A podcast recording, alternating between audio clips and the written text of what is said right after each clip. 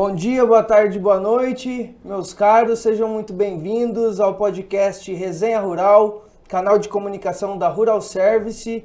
Eu sou Lucas Schalf, engenheiro agrônomo.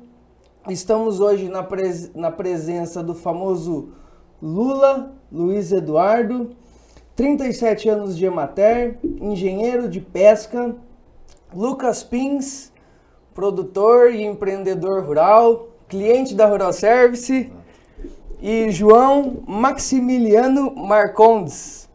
O João, ele é tecnólogo em processamento de dados, especialista em análise e desenvolvimento de sistemas embarcados e sócio da Tátil Fish, startup de soluções para o ramo da piscicultura, certo, João? Certíssimo.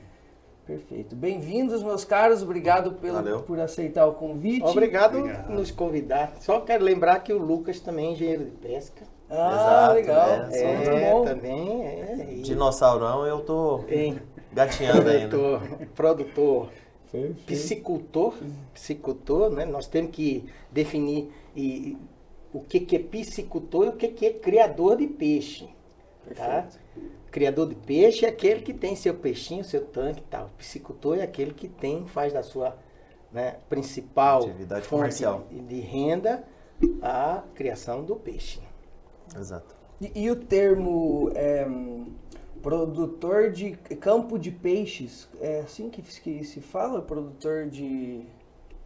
Desconheço essa, essa palavra. Não, produção de peixes. Piscicultura, aquicultura, né, nós temos é, definir bem o que, que seria. Por exemplo, uh, há uma, um, uma sobreposição e um conceito, muita gente fala piscicultura como é, é, um ramo é, é, um ramo da aquicultura, uhum, tá? Uhum. A aquicultura é um termo muito mais amplo, ele engloba crustáceos a, e tal. Exatamente, crustáceos, moluscos e peixes, uhum. tá? E anfíbios também. Uhum. Né? Então, é, esse é a aquicultura. Dentro da aquicultura nós temos, né, que o tema hoje aqui é a piscicultura, que é a criação do peixe. Então, peixe, piscicultura, o, o prefixo pis significa peixe. É, se você analisar, por exemplo, uh, piscina, o prefixo de piscina é porque nos idos antigos, né, tempos antigos, piscina eram os tanques é, onde se criava peixe. Depois virou o termo quando a gente vai tomar banho e tal. Muito Mas bom. a origem do nome piscina vem... Vem também do peixe. Vem do peixe. Ah, que legal. É? É, e entrando já nessa área, devo dizer que os números da piscicultura brasileira são bem é, chamam bastante atenção, né? Nos últimos anos eu estava pesquisando aqui antes de vir, em oito anos, peixes de cultivo, o termo que eu estava tentando ah, tá, lembrar. Entendi. Esse termo tá certo, né? Tá certo. Tá certo. Que, que aumentou a produção em 45%. E aí na linha do, do Lucas aqui, ó, os estados captam 19% a mais de crédito para investimento na piscicultura. Pegando um gancho teu, eu não me recordo o valor, o número exato, mas eu acho que de um ano para cá cresceu 61%. Posso estar enganado, mas eu... É, tem aqui, ó. É. É, ó, por exemplo, eu tenho dados aqui, não são meus, são dados da PeixBR, né, que é a Associação é, de Piscicultura uhum. do Brasil, é. sede em São Paulo. Ah, é, em termos de criação, o, o, de tilápia, né, que é o peixe principal. Certo. Houve do ano passado, de 2020 a 2021, que 2022 não terminou, não tem dados, certo. mas é um crescimento assim de 9,64%. É bem expressivo esse ah. valor. E né? foi um ano bom, ah, um tá. ano ruim? Que que vocês... Ah, deixa eu corrigir aqui a minha, minha frase aqui, que eu estou pegando minha colinha. Tá. O Estado foi responsável por 61% Exato. da exportação de pescado em 2020. Ao Paraná? Exato. Hum. Tá. Só corrigindo aqui. Legal. E, e aqui vocês atribuem essa, esse crescimento exponencial do Brasil na, na, nessa área e, e pegando o gancho assim, Lula, acho que principalmente você que está bastante tempo na atividade, tipo, como que era antes, assim, como se deu essa evolução até a gente chegar no, no Lucas e no João que estão investindo na área? Ó, é interessante isso aí, porque o Brasil é um continente, né? É um país continental e o Brasil é muito rico de águas, tá? Então, a criação de peixe é, ou melhor, o consumo de peixe, ele, ele adivinha sempre de peixes de pesca extrativa. Sempre foi assim. Então forte sempre foi pesca extrativa, por quê? Porque os rios, né, os lagos, né, a, a nossa costa de 8 mil quilômetros.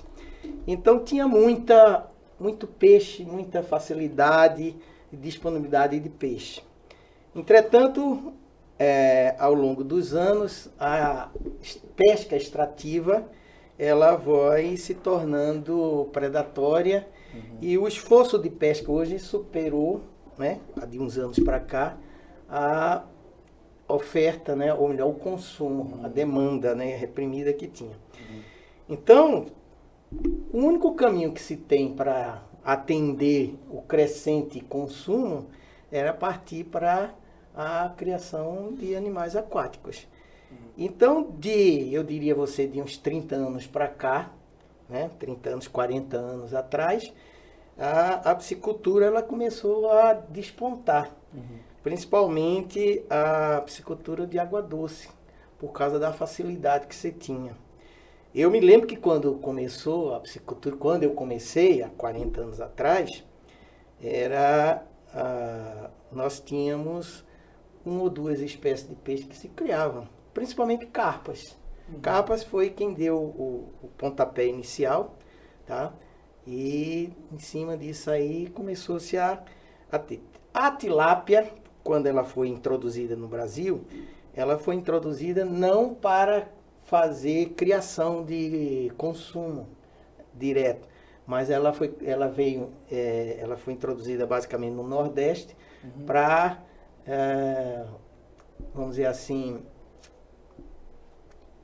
predar a alguns, é, é como é que eu poderia dizer, é, tinha, tinha alguns problemas de de saúde pública, uhum. né, aqueles é, o cistosoma e tal, e a tilápia foi introduzida é, basicamente com isso aí. Tanto que era existia, foi a tilápia chamada tilápia ornorum, né? Não sei se você lembra disso, que vinha e, e trouxeram a tilápia rendale, uhum. tá? E esses, eles começaram a fazer um cruzamento chamado, é, essa rendada que era do Nilo, e eles criaram uma chamada Nilorum, que era Ornorum com a, com a, Nilo. Com a do, Nilo, Nilo, que é. Tá. E aí começou-se a fazer, é, começou-se todo esse processo. Isso, isso para encontrar uma espécie mais adaptada ao Brasil? Assim? Sim, claro. Hum, é, porque aí a, o, o, se baseou numa, por exemplo, o, o, pescado que se tinha principalmente no o Brasil, ele foi colonizado do litoral para o interior, certo. certo? Então, toda a oferta maior de pescados, né, disponível era peixes de água salgada, peixes de água salgada. Então tinha o hábito, o hábito de se consumir peixes de mar. Uhum. Peixes de rio só para é, os moradores ribeirinhos, ribeirinhos né? exatamente que tinha o hábito de comer aqueles peixes nativos e tal.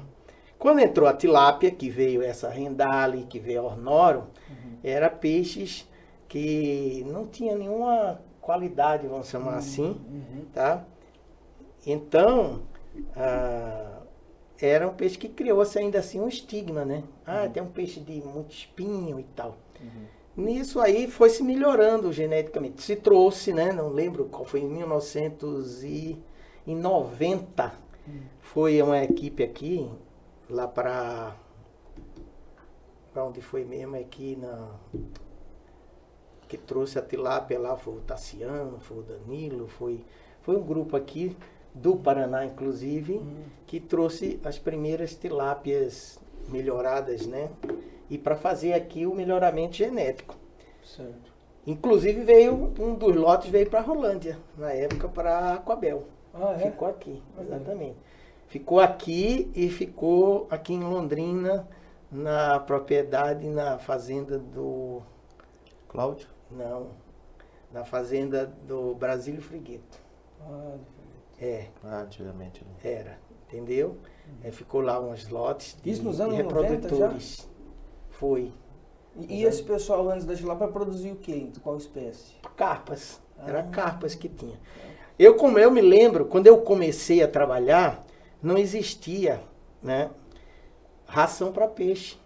O que, que a gente recomendava na época? Dar fruta para o peixe. Ah, é? É, você tem abacate, você tem manga na tua propriedade? Não, mano. Dava ração de, de frango e ração de porco. Né? Começou assim. Eu, quando eu estava me formando, eu estagiei numa empresa com um americano chamada Akisa Aquicultura Serviço, lá em Recife. E ele desenvolveu a primeira ração para tilápia. Foi a Cagil que fez. Chamada tilápia 1 e tilápia 2, a ração. Ou melhor, Cagil 1, Cagil 2 que era inicial e de crescimento, terminação. E ele que fez lá e começou por aí. Foi a primeira ração é, que eu conheci, que eu sou é, especificamente para peixe. Hoje tem uma carrada de ração, tem para tudo hoje, né? É. Tem para tudo. Ração, você sabe disso, né? E Mas é tem- tudo ma- são matérias-primas diferentes daí para ração? A princípio não, a princípio não, né? A que é? ração básica você tem aí, você tem o quê? É, o, a soja, o milho, Os premix. né? Os premix, tá? Vitamina C e farinha de peixe. Esse é o básico que Ah. tem na farinha, na ração de peixe tem que ter. E grãos assim é a maior parte. É, que é o, o básico, que é o mais, vamos dizer assim, mais o de custo mais acessível e mais facilidade, né? E aí você tem os premix e tal, que é isso que vai tornar né, a ração aí com preço É, maior, como melhor. tudo hoje, tem várias, É. várias marcas, várias formulações. É. é, cada uma mantém uma linha.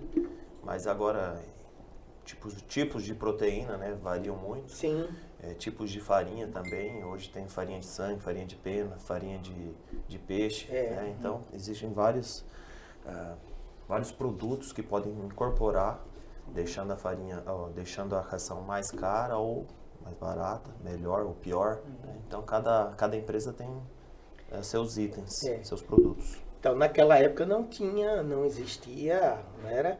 Então, e aí a coisa foi evoluindo, né? Hoje nós temos tudo uma, hoje o Brasil tem uma tecnologia. O que o que pega ainda hoje é, hoje, tá aqui o Lucas pode dizer, para você ampliar é o que pega mesmo é o custo de produção, né? É. O custo Ah, de produção, ele para uma, vamos dizer assim, uma atividade, uma piscicultura comercial, ela pesa bastante, né? É, principalmente a ração, né? Ela tem Exatamente. em torno aí de 70, 75% do custo É para ração. é a ração. É. O restante Viu? Então nessa essa crise que deu, crise não, esses problemas climáticos da agricultura e seca e geada nos últimos anos deve ter afetado coisa. influencia bastante, né? Os Sim. commodities influenciam bastante Puxa o pe- o custo de produção. para cima ou para baixo.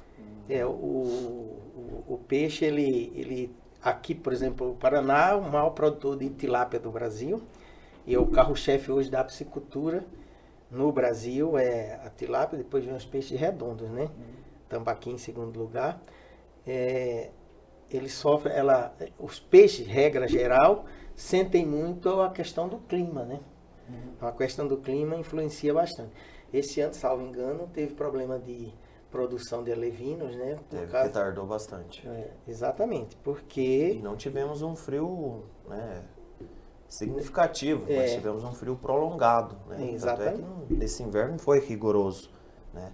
Mas para a tilápia, onde que ela precisa de calor, uma temperatura legal da água, para poder fazer essa desova, isso não ocorreu esse ano, o que retardou né, sim, a produção de alevinos e, consequentemente, isso aí vai, vai É. acarretar lá na frente, né? é, exatamente. E aí a gente já entra na área do João, né, João? É aí onde a gente entra, né? É, A questão da temperatura de água, né? É, é, na verdade, assim, a temperatura ela é muito determinante, né? Porque como é um animal de sangue frio, então o metabolismo dele está totalmente atrelado à condição da água, né? É, quando você pega aí os custos e toda essa, essa né, o tanto que é caro produzir, qualquer coisa que você puder economizar é significativo, né? Certo. Então, onde entra o nosso sistema? ele conseguiu otimizar os sistemas de aeração e, e de arraçoamento, que é dar oxigênio para o peixe e dar alimentação. Uhum. Então ele evitou desperdício, porque ele dosou adequadamente a ração. Tipo, quando a temperatura está muito baixa, não joga Não ração. jogou ração. Ah, É, ele não vai mudar a temperatura da água Uhum. é, tão significativamente. Certo. Mas ele vai regular melhor a ração, então você desperdiça menos. Ô, João, e... Oh, desculpa, fala. E aí, como é uma água mais fria, é mais fácil as moléculas de oxigênio ficarem na água. Então, com o sistema nosso, você evita de deixar a aeração ligada por mais tempo. Então, o peixe cresceu menos porque a água não estava boa, mas quem tinha Tati Fish economizou muita energia, porque não se ligou tanto os Boa aeradores. toa. Ô, João, eu tava até curioso aqui. Você é tecnólogo em processamento de dados. Como é que você veio parar na área da disculpa? Ah, Esse aqui é, esse aqui é o pulo do gato, porque precisa da tecnologia para né, desenvolver o equipamento, inclusive para você dosar em relação a todas as variáveis que tem, né? Porque É, tem alguém- oxigênio, alguém- tem a temperatura. Eu não sei, você está trabalhando com pH também? Nós tem- temos tudo, mas é difícil o pessoal querer. Mas É, tá né? lá, se alguém quiser, a gente coloca. Controlador de pH, assim. Não, Ele não. faz a medição, né? Ah, tá. Daí o produtor vê e aí ele toma uma Toma ação. uma decisão. É. É, é muito complicado, difícil fazer. Isso aí vai fazer o diagnóstico. Não. Mas não tem como, por exemplo, você tem um tanque de. Vamos botar um tanque de mil metros hoje, mil metros quadrados, com um metro e meio de profundidade média, vamos botar, Uhum. é um milhão e meio de litros de água. Você não consegue. É. Não, Não não- mexer você muito não, ali, você não tem como você alterar aquilo, né? Uhum. É, pode alterar, Uhum. mas o custo É, vai lá em cima, né? Não é Então, viável. Ah, assim, eu sou formado aqui em Rolândia também, na FACAR, né? Vim para estudar aqui. E ao longo do tempo eu acabei trabalhando muito com embarcados, né? Com programação embarcada. Então eu fazia sistema para ponto, sistema de controle de acesso, né? Então eu já trabalhava com microcontroladores e com, com Sensores. sensores, com equipamento que fazia acionamentos de relé, então já tinha bastante experiência nessa área, né? Uhum. E aí o, o meu sócio Luiz, né, o Luiz Vols, a gente sempre tinha essa meio que uma pira de uma hora fazer alguma coisa que, que fosse palpável, né, que você vesse tomando uma ação ali, né? Mexer com hardware mesmo. Sei. E aí, por força do destino, a gente acabou chegando num, num ponto lá em 2017 que surgiu a oportunidade. Vamos fazer alguma coisa? Vamos. E aí participamos de um hackathon ali na sociedade rural. Um hackathon do- da Expo Londrina. Ah, sei. E justamente o tema do hackathon era agricultura de precisão. Agricultura. Agricultura de precisão. Então era aqueles medir ali o É. talhão do soja, fazer cair o, o veneninho ali no lugarzinho e tal, esse tipo de coisa era a proposta do hackathon. Certo. E algum maluco lá falou, ah, ninguém vai fazer nada com piscicultura? Sério? É, e aí nós erguemos a mão, falei, ah, vamos fazer, né? Cê, É. Ah, vocês não tinham uma. não, um mas não, menor, ainda? nada, nada, Alguém nada. nada. apresentou uma Ah, dor não, que eles não, tinham. alguém ergueu a mão e falou, ó, e ninguém vai mexer com piscicultura? E aí, Mas deram uma sugestão do que fazer? Ou Não, simplesmente Lucas, ah, eles simplesmente jogaram lá, Entendi. eu e o Luiz escolhe um falamos, tema, um É, vamos, é. E aí, aí Esses hackathon que era conheci, conheci o Lulinha há tempos, né, Lulinha? O Luiz. Ah, já conhecia? ah, sim, de, de- até de É, trabalhar junto em. Sentamos em lá, não foi, João? E aí fizemos, É, aí- quer dizer, eu só auxiliei e dei as ideias, né? Eles bom. Aí que vocês foram atrás É, aí conversamos, ali. conversamos com o Uhum. Lulinha, conversamos com o Ricardo da Aquabel, e foi, e aí eles foram passando os contatos, a gente foi conversando, conversando, conversando, até que a gente entendeu qual que era o... Primeiro, como é que estava a piscicultura em 2017, por que era interessante, Uhum. né? E a felicidade de ter o Paraná já como líder de mercado lá em 2017, o estado que mais investe, mais organizado, enfim. E aí, no Hackathon, a gente até foi. Nosso projeto foi bem legal, ficamos em segundo lugar. E aí a sociedade rural ela fez um programa para apoiar os projetos que saíram do Hackathon.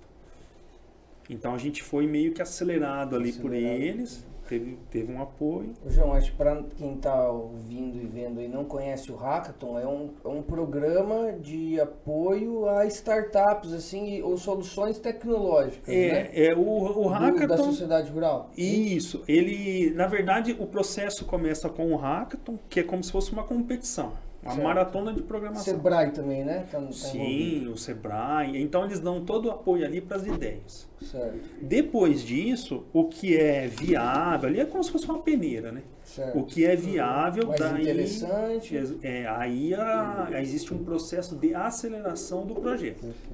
Aí faz a peneira, pega os melhores, vê quem tem. Porque tem muita ideia, né, Lucas? O pessoal Sim. dá umas viajadas, às vezes, É, grandes, né?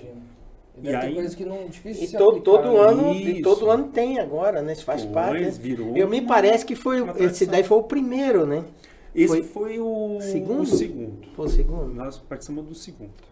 Ô João, e tem que que, bom, essa solução que vocês têm agora disponível, assim, pensando assim no futuro, ou até o Lucas, assim, como produtor, as dores que, que ele tem, o que, que vocês acham que pode vir, assim, de mais tecnológico, assim, tão impactante quanto, assim, para a piscicultura?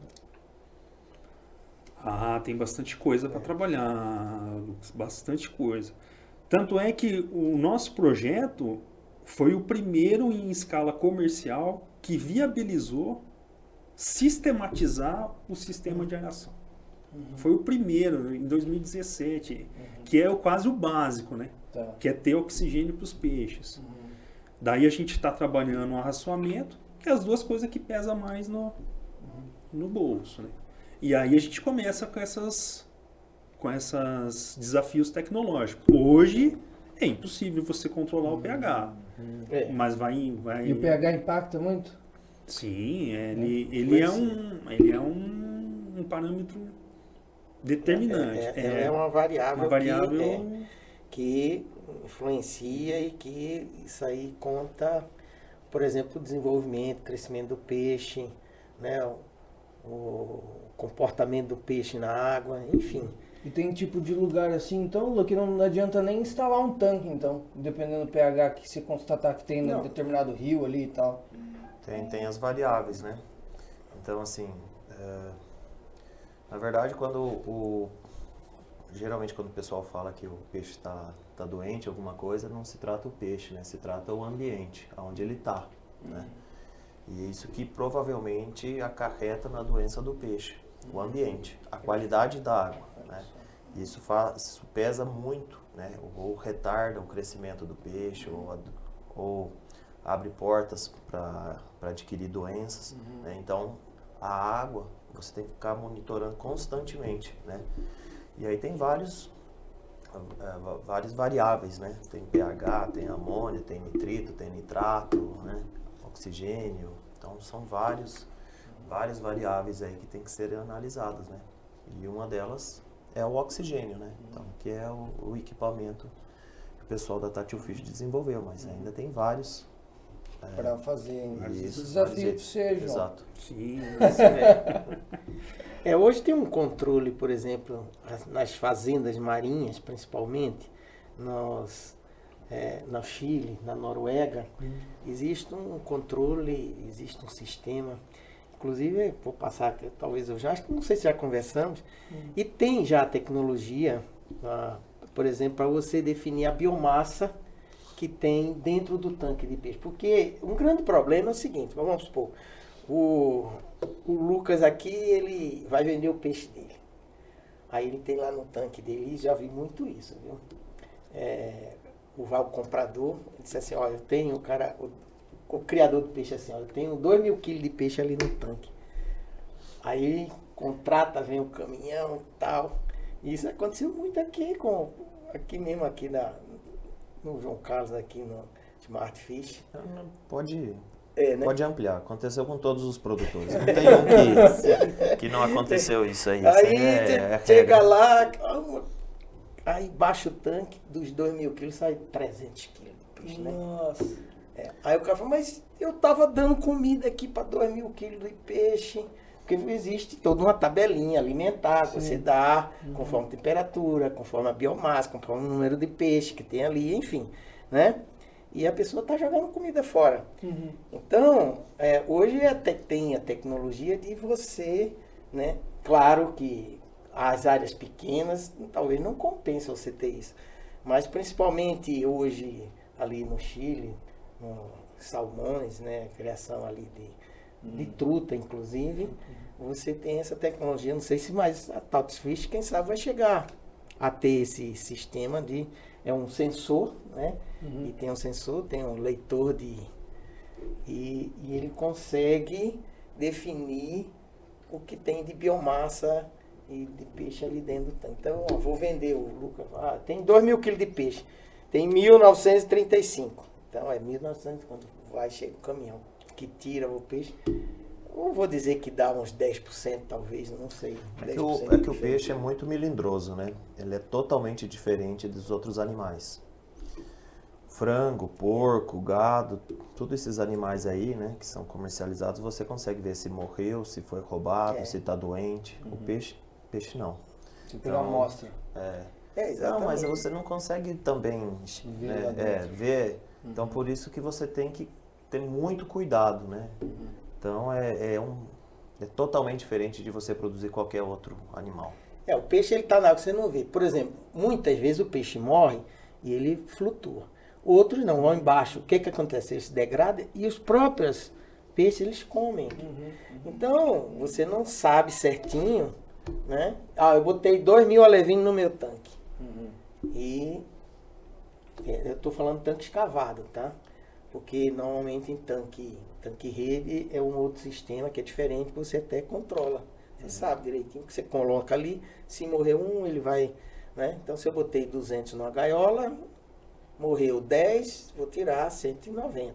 Enfim, tanque escavado não acontece, é isso aí, né? Que é o seu, Lucas, tanque escavado. É, eu trabalho só com tanque escavado, né? É. Mas a nossa região já foi muito forte no tanque rede. Eu acho que começou, né? Eu não É. tenho isso aí. Eu não, Sim. eu não sou da região, eu sou da região de Toledo, né? Foi o polo da piscicultura, inclusive onde o primeiro frigorífico de filé de tilápia do Brasil foi lá, né? Eu acabei caindo de paraquedas aqui na região norte, né?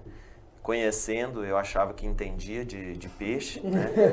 por ser formado e por ter trabalhado muito tempo no frigorífico, inclusive Ah, nesse lá. frigorífico. É, não- ele não era mais no mesmo local, né? Ele tinha mudado, mas era já foi já tinha passado pelo mesmo proprietário, né? Quem criou esse frigorífico, né? É, Aliás, eu- eu conheci o Lucas lá, né? Porque exato. Eu, eu fiz, nós fizemos algumas excursões, né, para conhecer os frigoríficos e tal. Era o Lucas que era o nosso guia lá, né? É, né, eu era o técnico, né, É. o engenheiro de pesca do É. frigorífico, né, fazia, o- a- cuidava da parte externa, né, cuidava dos produtores. Uhum. E aí, quando eu acabei saindo do frigorífico, fui contratado por uma empresa para vir aqui para a região norte, né, também para mexer com peixe, Uhum. né, e eu achava que sabia tudo, né. Cheguei aqui eu descobri que eu não sabia nada, né, porque aqui era tanque rede. Quase Uhum. não se tinha tanque escavado. E aí, de novo, outra faculdade, né? A gente vai aprendendo que é totalmente diferente, né? Não tem nada a ver produção de tanque escavado com tanque rede, né? Explica pra nós, então, a diferença. É, né? Eu vou colocar para você as vantagens, as desvantagens, né? Porque assim, é, o, o tanque rede, né? Então o peixe ele fica preso numa gaiola, Tá. né? Então você consegue controlar esse peixe, né? Ele você fica numa consegue gaiola dentro no- do tanque, dentro né? de um rio. Ah, dentro de um rio. Uma represa, Isso, é. é. uma- Aqui uma- é a represa é é Capivara. Aqui é Capivara. Taquaruçu e Canoas 1 e Canoas 2. Né? Esse que vocês estavam falando ali fora, né, Lula? Então, tanque rede, aquele do É, rio. é gaiola, né? Gaiola, tá. É, e aí você não consegue controlar a qualidade de água, né? Uhum. Porque são, são infinitos, as- né? Você não controla o oxigênio, o pH, aberto praticamente nada, ali. nada, né?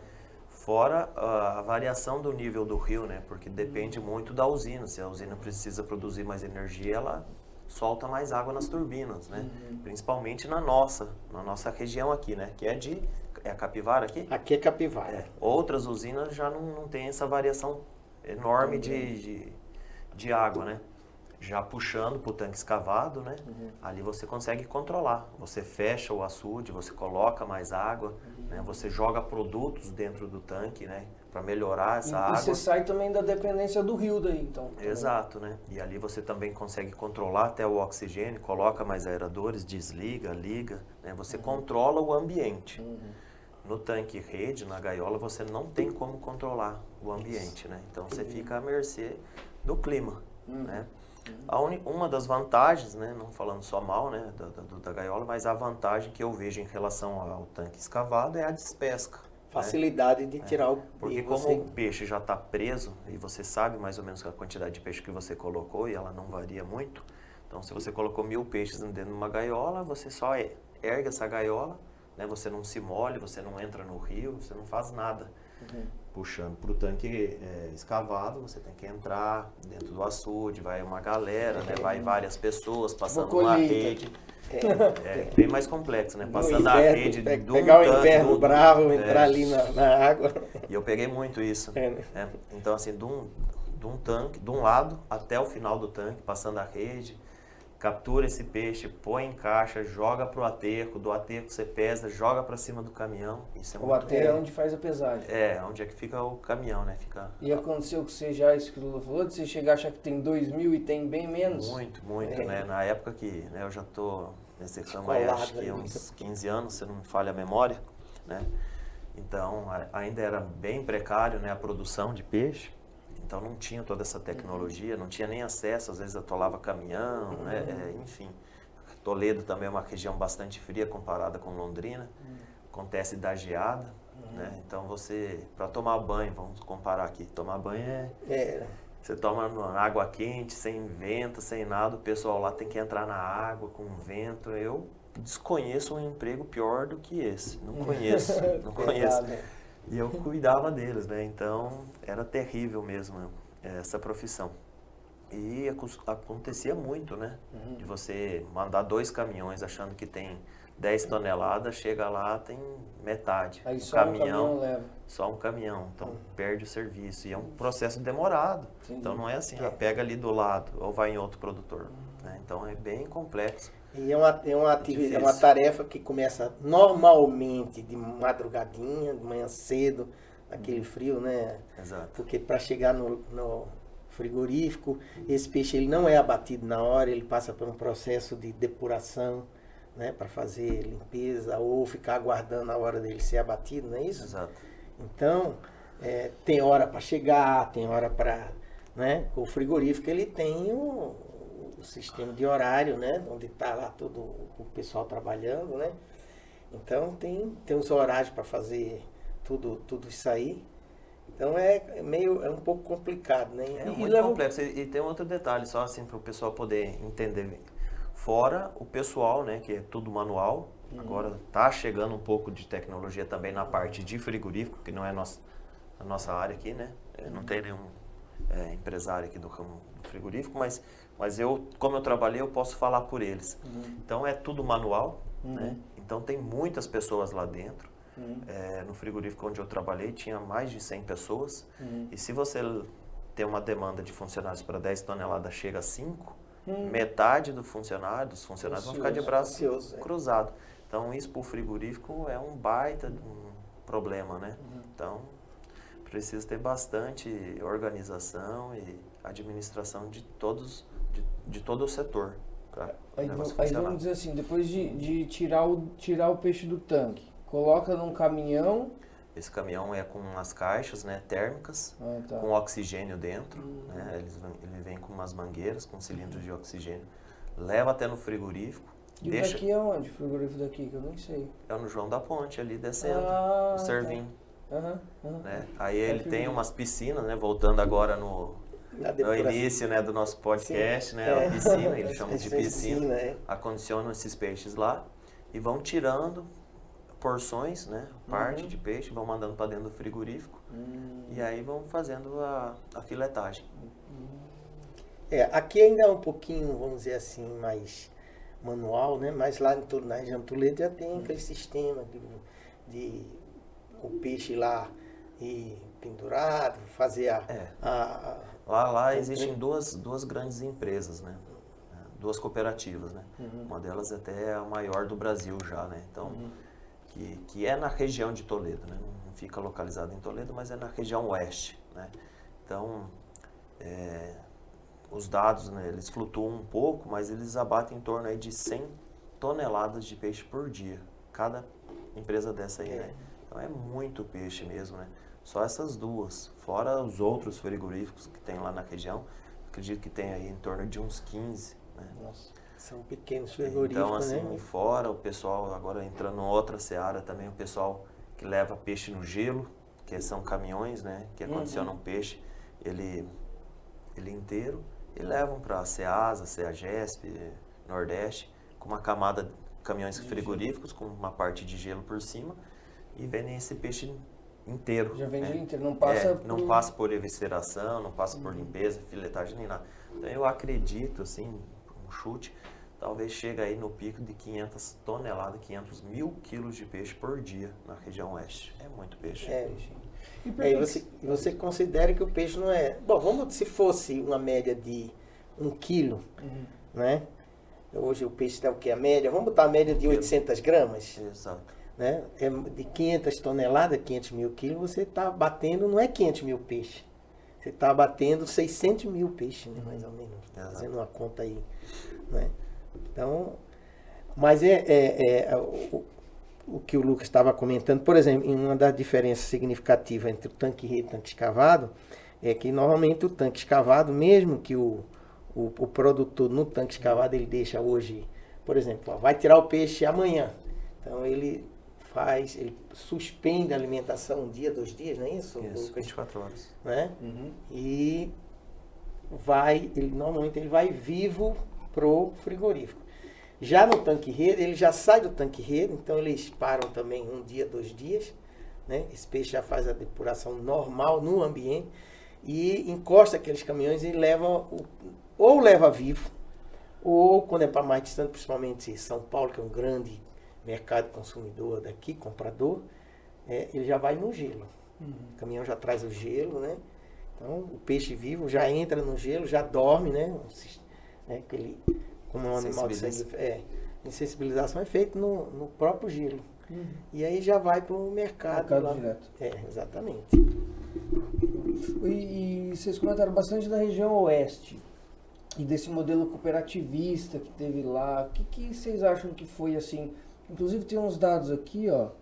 É, tilápia mantém ritmo de crescimento, já representa 63,5% da produção do país. E o Paraná é o maior produtor de tilápia, sendo que 70% é no oeste, 70% É. dessa produção. Isso deve estar relacionado assim ao sistema cooperativista, mas por que o oeste, assim, vocês acham? Na verdade, o Oeste foi o berço, né? É. É, da, da piscicultura, É, né? Pode falar até nome de empresa aqui, se vocês quiserem, não tem nada. Manda o patrocínio aí não fazer propaganda. vou passar o Pix. Não, eu tive. Foi, foi nessa época que eu, que eu estava na região, sabe? Tá. Eu até tive bastante medo, né? Que ano eu- que é isso, Lucas?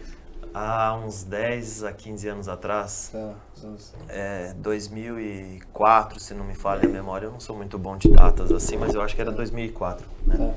E aí, o cooperativismo é muito forte na região oeste, não só de peixe, como qualquer outra coisa. Por isso é uma região muito rica, né? São pequenas, eu comparo também as regiões norte e oeste do Paraná, né? É justamente por isso. As diferenças aqui do norte são grandes fazendas, né, grandes produtores, e lá não, são pequenas propriedades. Lá quem tem 5 alqueires é rico, 10 alqueires é rico. Aqui é 50, 100. Por quê? Porque lá na- com 5 alqueires o cara produz frango, porco, peixe, tem lá ainda é, Bicho da é, a soja, né, o milho ainda. Então, assim, ele tem muitas variedades. E, a- e o o- as cooperativas fomentam, estimulam muito isso aí, o produtor, né? Então, talvez ninguém saiba aqui, mas a região ali de Toledo é tudo asfaltado. As estradas rurais não existe é, chão batido, é asfalto, né? Então, não tem tanto êxodo rural. A população Legal. fica na- na- nas propriedades, né? Porque isso é, torna né, a cidade muito rica, né? Questão de produção, geração de empregos, né? Então, É, começou com soja, o milho, depois o Toledo ali também é campeão na produção de porco, campeã, É. uma, das, é, uma das primeiras também na produção de frango, leite é muito forte. Sim. Cascavel ali, É. de frango, hein? E aí migrou para o peixe, né? Que legal. já É, existia né, é, algumas empresas na- é, na, região. O, o que deu, desencadeou, inclusive, lá no, no, no Oeste, porque o Oeste sempre foi a liderança em criação de suínos, né? E no início da piscicultura, quando não tinha a alimentação, a ração, e tinha que se. Existia as pocilgas, né? Os chiqueiros de porco, normalmente era ah, os resíduos corria para alguma um tanque, né? E começou-se a botar peixe ali, que se dizia que o peixe comia o excremento do, Do do, porco. do porco, o que não é verdade, Ah, tá. que não é verdade, né? O peixe come aquilo que não é digerido pelo porco, Hum. tá? Mas isso aí começou-se a Começou a dar certo. assim. Exatamente. Então, começou a o pessoal criar, não, usar. Tanto que era as primeiras, se você pegar os primeiros manuais de, de piscicultura que a gente, né, daquelas épocas idas, era que tinha o quê? Que tinha que fazer a possível em cima do tanque. Não é isso? Era Se via do- bastante na era. região. Era, era em cima do Chiqueiro, tanque. Era. chiqueiro em cima do açude. Era. O chiqueirinho em cima lá do tanque. E aí, para quê? Para alimentar o peixe, alimentar entre aspas, que na verdade ele vai adubar a água e o peixe vai comer aquele planto que é produzido e o que não é digerido pelo, pelo animal lá, pelo porco. E isso começou, então, só que também criou-se depois uma, vamos dizer assim, um preconceito muito grande, né? Que dizia assim, tinha inclusive compradores que ia comprar o peixe e já a primeira coisa que ele perguntava, Mas tá comendo excremento aqui? tá? Tipo, ah. Não quero, não Ah, compro. E isso aconteceu muito, né? Uhum. Então se foi profissionalizando a piscicultura, Uhum. né? Então eu diria a você que pode ser, eu não conheço ali na região oeste, mas que teve criadores de suínos que migraram para o peixe, Uhum. tá? Por quê? Porque não tinha, não, não, vamos dizer assim, não combinava o suíno com o peixe. Hoje tem, Uhum. Preferiram tem os tanques, aí hoje faz biogás e tal, né? Ali Sim. o, os Snyder, se não me engano, eles têm ali uma, uma área É, tem. né? Mas é independente do peixe. E isso que desencadeou. E aí mais a cultura, né? Ali no oeste, que foi colonizado lá pelos sulistas, pelos Gaúcho. é, gaúchos e tal, que Não, tem, tem essa, muito alemão, italiano é, também, esse alemães. povo aí. então, isso aí trouxe a cultura do... Diversificar assim a produção. É, não só diversificar, mas do cooperativismo mesmo. né? E aí, claro, e como lá tem uma, uma área grande, né, é um- não é muito quebrado, né, você tem água, tem água mais em abundância, Uhum. e se fez aí, e, e hoje é um, um, vamos dizer assim, uma referência no Brasil em termos de produção, né? É onde tem todo uma, a infraestrutura. Então hoje tem uma cadeia produtiva organizada Uhum. lá em no oeste. é, lá na, na, na região oeste, onde você Mas tem. que eu acredito, um gancho, Sim. que daqui uns cinco anos o norte do Paraná esteja esteja pare- Batendo, é, é. chegando, chegando ou até batendo. né? Eu não sei se chega a ultrapassar o oeste, né? Que está muito consolidado, está muito forte e, e depende de outras variáveis. É. Muito, tem que ter muita água aqui na região norte que eu não conheço ainda. Não sei se tem a quantidade de água que tem na região oeste. Relevo, né? Então assim, mas a gente tem outras vantagens, que é a região oeste, que é a temperatura, que a nossa temperatura é mais alta que a lá, e isso influencia. Nós estamos muito mais próximo do Uhum. Isso, de- de- maior Paulo, consumidor É, de qualquer Paulo. coisa, né, que é São Paulo. Uhum. Então, assim, mas existem, né? Agora, que nem eu citei, tem um frigorífico, uma cooperativa que vai ser inaugurada amanhã. Já ex... que é É uma Cor- cooperativa. Isso, em Cornélio Procópio. Tem a cooperativa em Alvorada. né? Exato, daí Também tem a é Cocari, né, que é aqui em Alvorada do Sul, que agora também já faz, está completando um ano, um ano e pouco aí que, que já começou, né, então já já está começando até a bater os peixes, Ah, né, legal. então já existe essa parte de integração, né, Uhum. essa, esse cooperativismo, que voltando um pouquinho, que é onde eles fornecem, o alevino e a ração, que são algo, ração eu acabei de citar, né, é o mais caro da Tá. produção. Então isso estimula muito ah, os produtores, né, não Uhum. não se descapitalizarem tanto e ter a segurança de comercializar o peixe e também de receber pelo produto, né? Então a cooperativa vai te dar o alevino na ração, você tem o seu tanque, você produz e eles vêm buscar depois ele terminado. Exato, assim. você entra com a mão de obra. Eu não sei se lá em- na região do Toledo, essas duas grandes cooperativas que tem lá, elas fornecem o alevino também. Fornece. Fornece, Fornece né? o alevino, assistência técnica E, e ração. e a ração. Aí É, você entra. Fornece entre aspas, né? Ela há um custo, vamos dizer assim, subsidiado. Quer dizer, ela tira do, do custo de produção do peixe, não é isso? É, exato, é. Né? É. Na verdade ela paga, né? E só paga. Sim. Ela, ela chega lá, o, lá mil quilos de peixe, depois eles acertam isso numa, numa É. E voltando aqui no norte, é, o norte sempre foi o segundo, é, segunda região mais produtora de peixe do, do Paraná. E eu vejo assim, aqui tem uma vantagem, mais uma vantagem, né, Lu, que aqui nós temos os lagos, né? Aqui no- na bacia do Paranapanema são sete lagos, né? É, partindo ali de é, aqui de Carlópolis, nós temos Carlópolis, nós temos ali Itamaracá, aí você tem aqui é, ali em, em Carlópolis é a represa de agora eu tô Chavantes, Chavantes, aí você tem Canoas 1, Canoas 2, Capivara, Taquaruçu, Rosana, é, quanto já falei, tem mais. Aí tem Jurumirim, mas está no estado de São Paulo, mas é aqui na bacia do Paranapanema. E tem também Salto Grande, que está no estado de São Paulo, mas faz parte, está na pontinha do Paraná.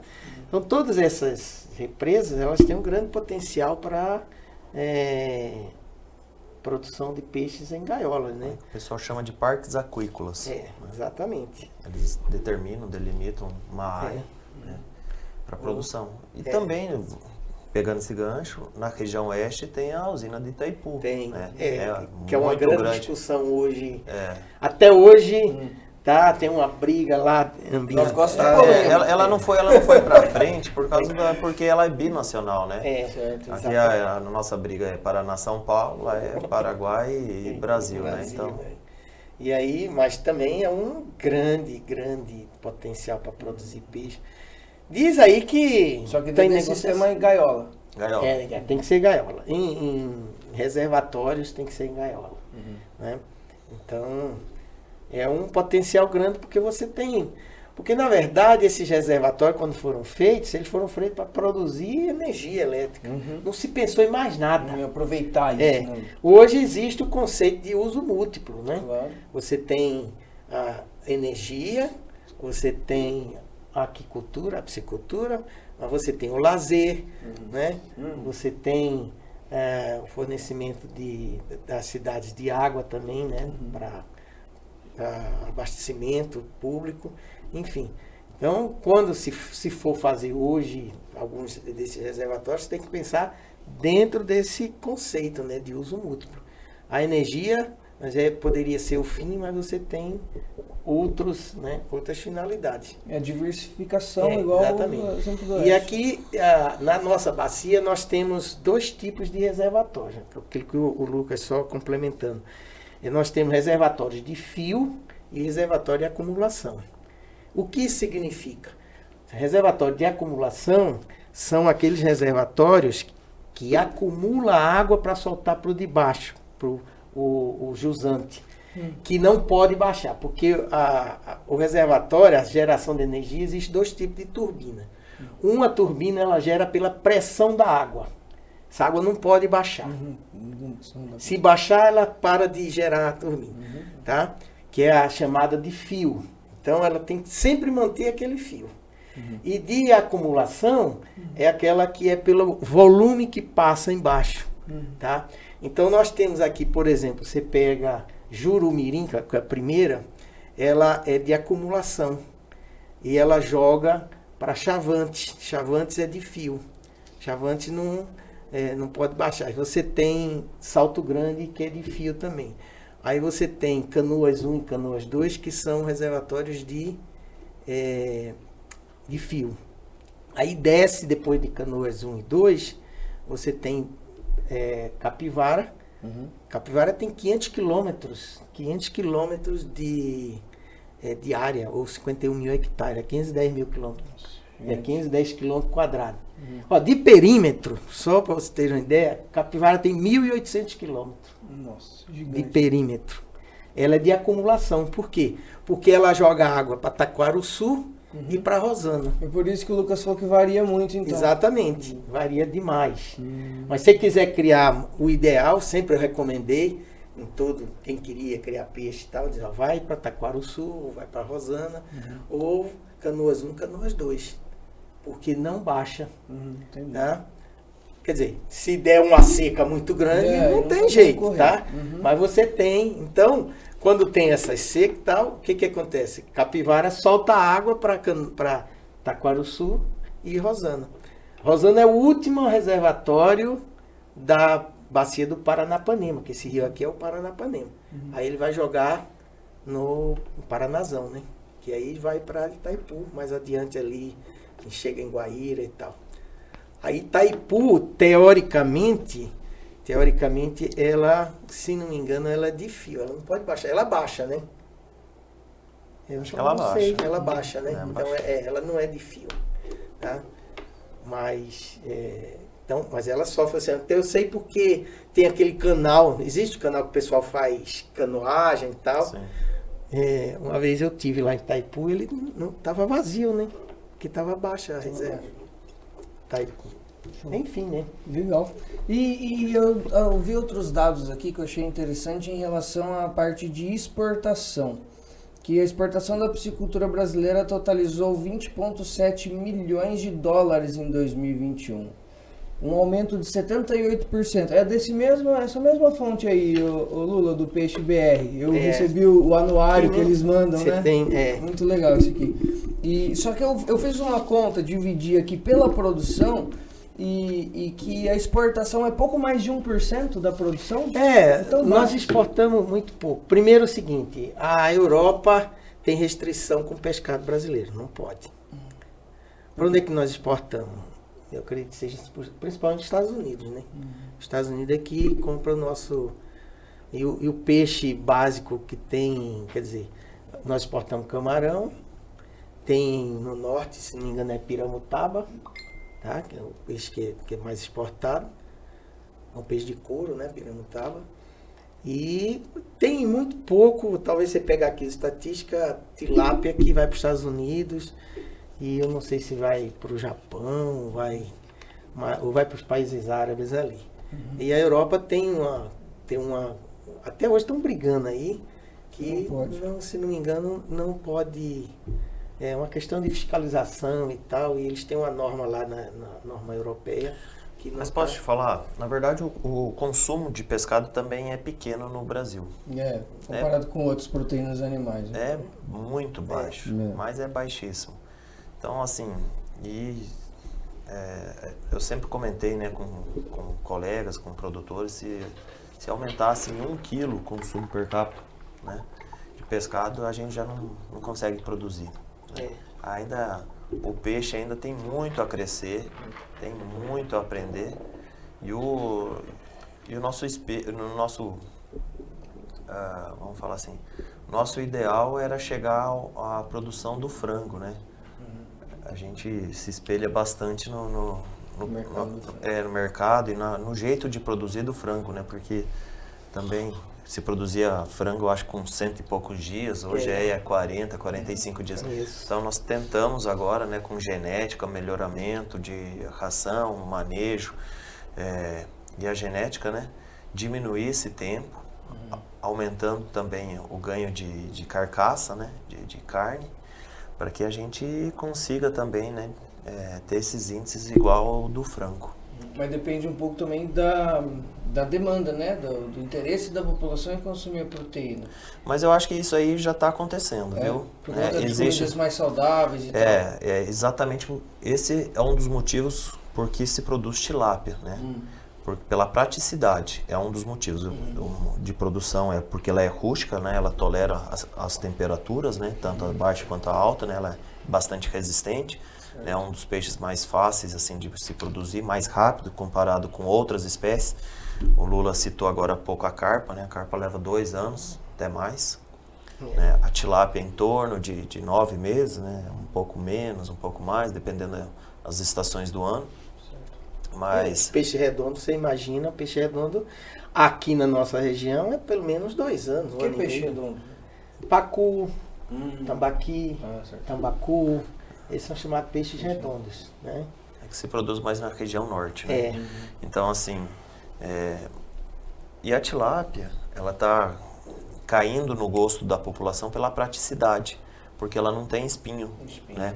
Então, a mulher hoje já consegue né, usar na cozinha, a criança já pode comer sem ter medo, né? Isso, Então, exatamente. antigamente existia muito receio em se comer peixe por causa dos espinhos, né? E hoje, e outro fator que também estava esquecendo é a questão de saúde, né?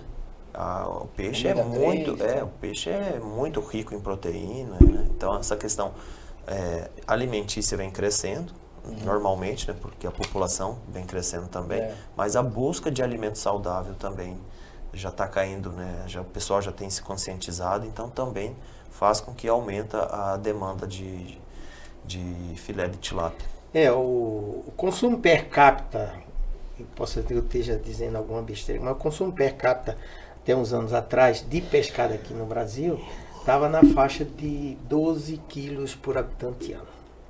12 quilos. 12 quilos por ano. Uhum. Mas isso se deve à região norte, porque na É. região norte se consome muito peixe, Consome. né? Ah, tá. Consome. Amazonas, aquele. Eles aquela consomem a média região lá é- mais de 60 quilos de pescado, de pescado principal deles, talvez. é, seja. por habitante ano. É um, um absurdo, mas. E, e então, o, o recomendado, segundo aí o que se fala que a OMS tem, que se chega a pelo menos 18 quilos por Por habitante ano. Uhum. né? Então nós temos um grande. Agora, é, por exemplo, isso poderia ser aumentado, né? Se, se nós tivéssemos realmente uma produção, porque praticamente, por que, que o Brasil não exporta? Hum. Não é porque não está sobrando, é porque o que se produz praticamente é Se consumido- consome aqui. Consome aqui. Nós importamos pescado, nós importamos pescado, né? Então, é, o pescado de um modo geral, né? Salmão, pe- então. é, Salmão, não só pe- é, boca, peixe, é. peixes, é, camarão, né? Regra geral também, mo- moluscos, enfim, tá? É, em Portugal eles chamam de mariscos, né? Aqui nós chamamos frutos do mar. Tanto frutos do mar, mas engloba peixe de água doce também. Então, é, nós temos aí um grande mercado para. Ainda se bate na questão de peixes de água doce de criação, é o custo de produção. Uhum. Porque ele concorrer, o peixe hoje não concorre com o frango, né? Não concorre. Não E que tá. esse, e o, o aspecto da integração resolve parte disso, né? Sim, mas. eu- É, eu- na, eu na verdade, eu o Lula está querendo que- citar outro ponto, né? Na verdade, a integração é, com o custo de produção é uma coisa, Ah, tá, mas o investimento. É, não, mas assim, o filé hoje de tilápia é muito caro É. no mercado. Já o frango é bem mais em conta, É. né? Frango, porco. Então, apesar que tilá, o filé de tilápia se considera uma carne nobre, né? Não Sim, pode se considerar nem como uma costela que tem osso. Teria que se comparar com uma picanha, Uhum. né? Então, ainda é, boa parte da população não consegue ter acesso. E que é uma delícia, né? Na grelhazinha Uma outra- ali, é, exato. vinagretinho no Sim, meio. É, teria Essas é, horas. cerveja, Poxa, é bom cerveja, demais. tudo se, combina. você, se você considerar, por exemplo, eu quando eu estava na ativa, eu fiz alguns projetos para a gente colocar o peixe na merenda escolar. Fiz, Ah, inclusive fiz bom. uns programas lá em, Iniciativa. no município de Açaí, Uhum. tá? Fizemos junto com o pessoal, com as nutricionistas lá da prefeitura, fizemos um programinha bonitinho. Uhum. Né? Trouxemos, fizemos treinamento das merendeiras, Uhum. mas a gente é, se encontrou com um problema sério, é o custo de produção.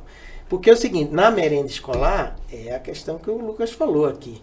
É, não, a nutricionista, ela tem muito receio de botar o, o peixe, não o peixe, não pode ser o peixe, é o filé do peixe. Mas mesmo assim pode passar uma espinha aí. Uhum. E você sabe que com criança não se. É, né? E, e tem o desafio de ser um peixe fresco, né? É, Que exatamente. a parte de exportação, principalmente nas cooperativas lá que a gente teve oportunidade de, de conversar com o pessoal, uma dessas cooperativas ela entrega em 48 horas um filé de 1 quilo É. em Nova York. Isso. Entre sair o peixe, Daqui. da, ele sai o peixe do produtor, É, Região do do tanque, do em tanque. 48 horas tem um filé de 1 quilo fresco no mercado de Nova York. Só que aí você tem que ter um, um bife É. de tilápia de 1 quilo. Então É. você tem que produzir uma tilápia de 1 kg e 300. E aí deve ter o seu valor agregado também, né, João? Esse... Ah, sim. Aí, e aí são só de exportação. Uhum. Mas todo esse, seja nacional, seja inter- internacional, o grande desafio é o peixe fresco, sem espinho. Exatamente. Vários desafios. E aí, É, mas é um grande mercado, é, vamos dizer assim, uma, uma forma de você colocar seria o peixe estar, inclusive, uma vez por semana na merenda escolar.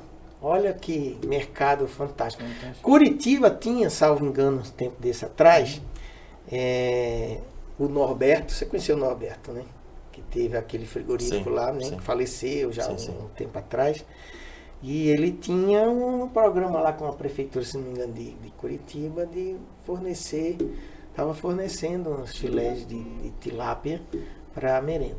Mas a questão é que a merenda, existe uma dotação orçamentária, né? um limite para compra, então existe X reais. A, a, a nutricionista ela tem que fazer, um, vamos dizer assim, é, Um balanço, um um, cálculo. É, pra, com aquele recurso ela não pode só comprar. O, ela tem que comprar os ingredientes, feijão, arroz, legumes, né? folhagens e a proteína animal. Aí quando debara com a proteína animal, o filé de peixe, ele está lá em cima. Já E aí- quebra. É, aí não tem condições, né? Uhum. Então, é, ainda tá, ainda é esse grande, vamos dizer assim, é, gargalo do, do peixe, né? Do peixe de água doce, principalmente. De água salgada nós não temos produção e se tiver algum outro, a o custo é muito caro. Mas assim, basicamente tudo que se produz se vende hoje. olha, Na, na verdade é assim, ó. É, eu costumo falar que é parecido com sorvete, né? É. Porque no verão, é, ou deixa eu começar pelo inverno. No inverno você procura pratos quentes, né, massas, né, vinho e fica um pouco mais em casa, né? Então o consumo de peixe é menor. No verão, aí o pessoal já sai um pouquinho mais de casa, já fica tomando uma cervejinha e começa a, a fazer os petiscos. né? Esses petiscos geralmente é batata frita, frango a passarinho e filé de tilápia. Então no verão já consome, já tem um consumo mais alto eh, de filé de tilápia, né? Então por isso que eu comparei com o, com o sorvete.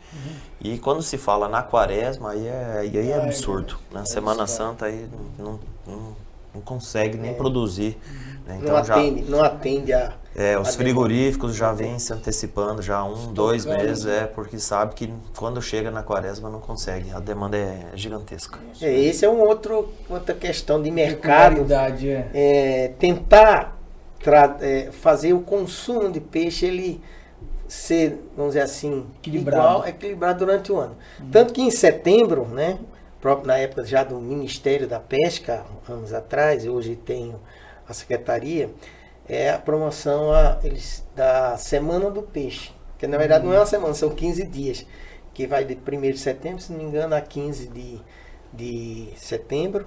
E se promove diversos eventos, né? Para Estimular. estimular o consumo do, do peixe, né?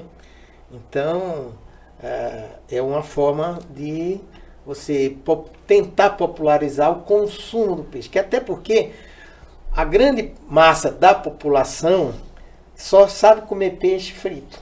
É, verdade. Só sabe comer peixe frito.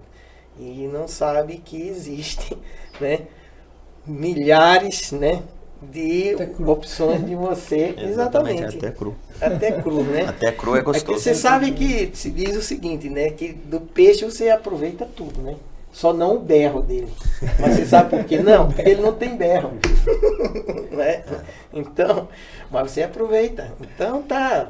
Tanto que o que você produz, você produz. Ó, ó, as vísceras do peixe, o couro do peixe, o próprio peixe, né? A carne em si, a proteína animal, se aproveita, não se perde nada. Não se perde nada. Então, Agora, a questão está ainda, o grande gargalo ainda é o custo de produção. Né? E, e hoje, ah, o custo de investimento para você investir, o Lucas sabe muito bem disso, não, é, não é barato, tá? Para você iniciar uma, uma atividade.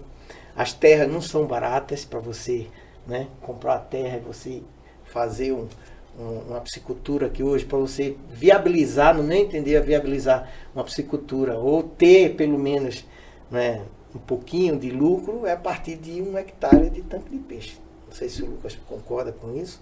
Tá? Já passou. Né? Já tá acima de três. Três, né? O Então, hectare virou piscininha. é, né? já Então, três se não Então, tivesse. é, três hectares. Você ter três hectares de lâmina de água, você tem que ter seis, o dobro de área mesmo. Porque você não só tem os tanques, você tem os acessos, você tem Estrutura ali. toda uma estrutura montada ali, né? De apoio, de logística, né? Então, não tá...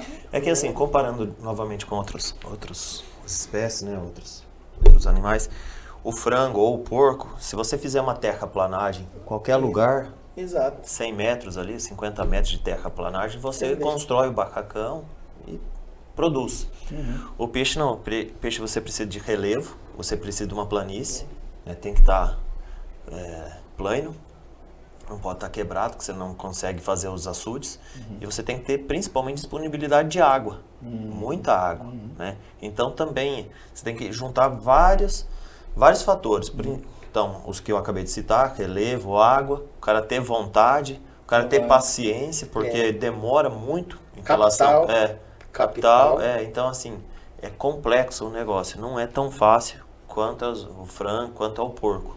Né? Ô Então, Lucas, e o que, que você sugeriria para quem gostaria de entrar nessa área? Como é que a pessoa poderia fazer, é, por exemplo, essa avaliação preliminar, se ele tem uma propriedade... ó, que a- contrate um, um especialista e que faça um estudo de viabilidade, tá? Porque tem várias pessoas que eu conheço, né, que tem essa vontade, até tem água e tudo mais, mas precisa de recurso, precisa de conhecimento, precisa de indicação. É, outras pessoas também já enfiam os pés pelas mãos e isso aí acaba, é, às vezes até é, desestimulando outras pessoas, né? Que você sempre olha a grama do vizinho, É. né? Se a grama do Ah, o vizinho cara tá não acertou é, o cara né? não acertou, também não vou fazer, né? O cara acertou, eu vou copiar o não que o cara que ele fez. fez errado. né? Então, assim, que contrate alguém, né, que tenha noção, que tem especialista, né, um, um técnico, para que dê uma boa de uma orientação, porque é, não é, é, não é brincadeira. É. Que eu acho que abre oportunidade, então, para os nossos colegas engenheiros agrônomos, técnicos agropecuários aí que estão começando. Engenheiro de pesca também. Exato, né? é, engenheiro de pesca, aquicultura também existe, É. né, engenheiro de aquicultura. É, e é uma área que Tá eu tenho certeza, né, porque, pelo fato de eu estar na área, que vai crescer muito, mas muito mesmo, pelos que eu, que eu acabei de citar. A população precisa de alimento, é alimento saudável, está em expansão, está abrindo é, é, oportunidades, né? Existe também a, a possibilidade de diminuir um pouco os encargos sobre a ração, né? Então isso aí vai facilitar também ah, o pessoal que quer produzir. Então eu acredito que tem um futuro aí na nossa região norte. Eu eu garanto, né? Que em cinco anos a gente ainda está gatinhando, não está nem próximo de, de, de suprir a demanda dos, dos frigoríficos aqui regionais, tá? Olha só.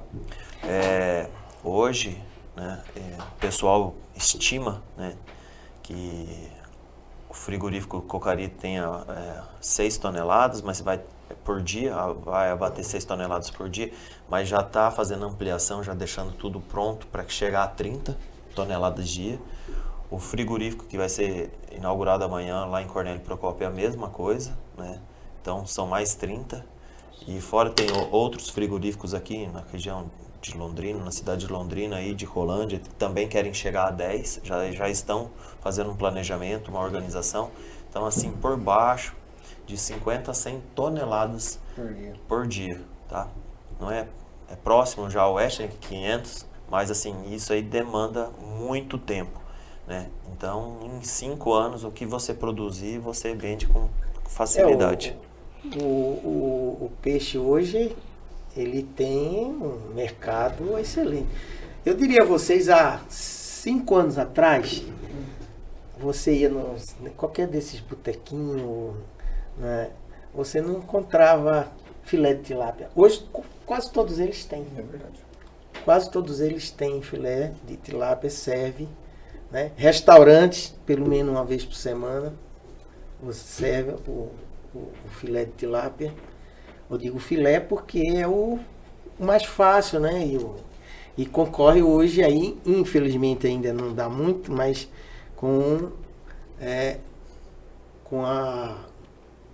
A foto. tá, Vai lá, pode falar. não, é, é. Aí, olhando para cá, então é o seguinte, é, uma merluza, por exemplo, né, que é o, grande concorrente hoje de restaurantes mais populares é a merluza, né? Que você tem e a tilápia ainda tem. O custo dela é mais alto, é, mas vai se chegar ainda, no meu entender, como o Lucas estava comentando, que nós vamos ter uma oferta muito grande aí, quer dizer, vamos, vai ser mais popular, Hum. né? Com o mesmo nome de tilápia, não é São Peter não, né? Tem recurso para piscicultura? Tá fácil sair dinheiro para o peixe? Tem, tem recurso. Eu consegui captar algumas coisas aí.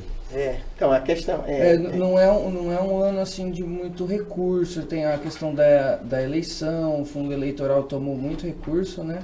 Uhum. É, mas realmente não tá muito, mas o Lucas conseguiu acessar.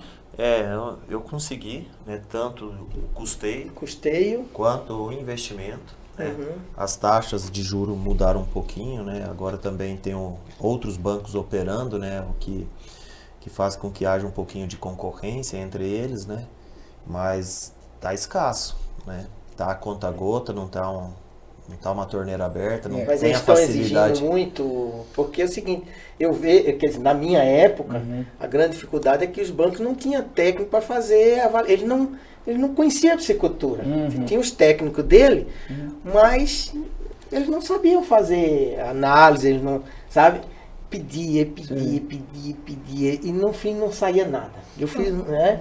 Porque grande parte, assim, é, eles, eles não tinham o know-how Pra da analisar esses analisar. projetos. Não, hoje, hoje, Hoje tem é andado tranquilo, rápido, né? Uhum. né? Hoje o pessoal já tem esse conhecimento, né? Hoje com essa tecnologia é fácil trocar figurinha.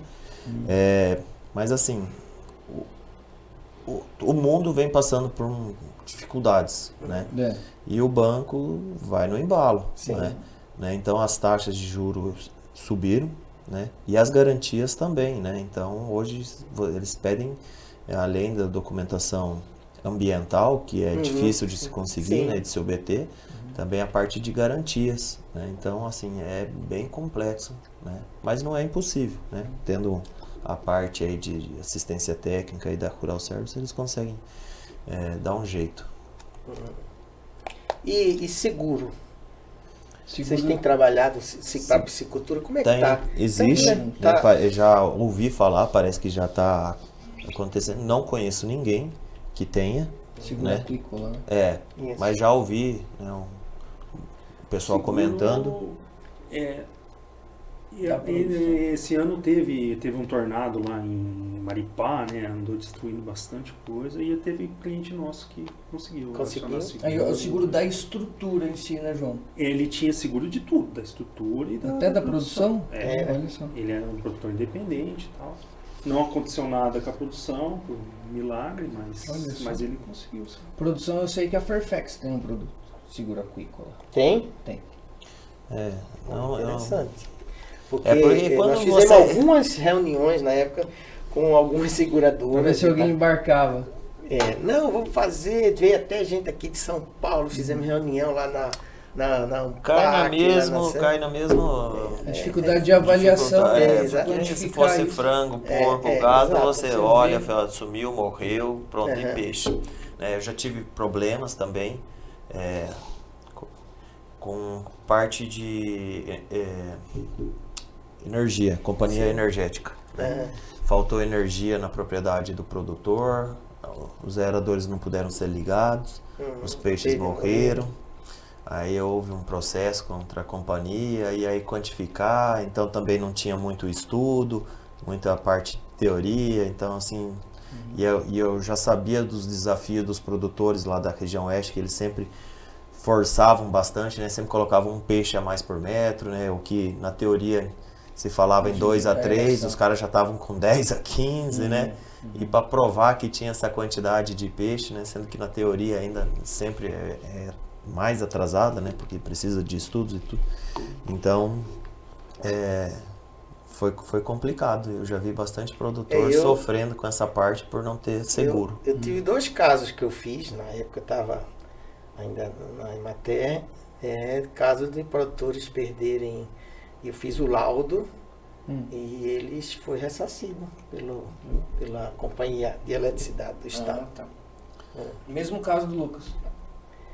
É, falta de energia, foi falta de energia e, e a energia não chegava, não chegava, os peixes morreram. Aí apresentando, tiramos foto e tal, fiz tudo, fiz um laudo, né? E foi encaminhado e eles receberam.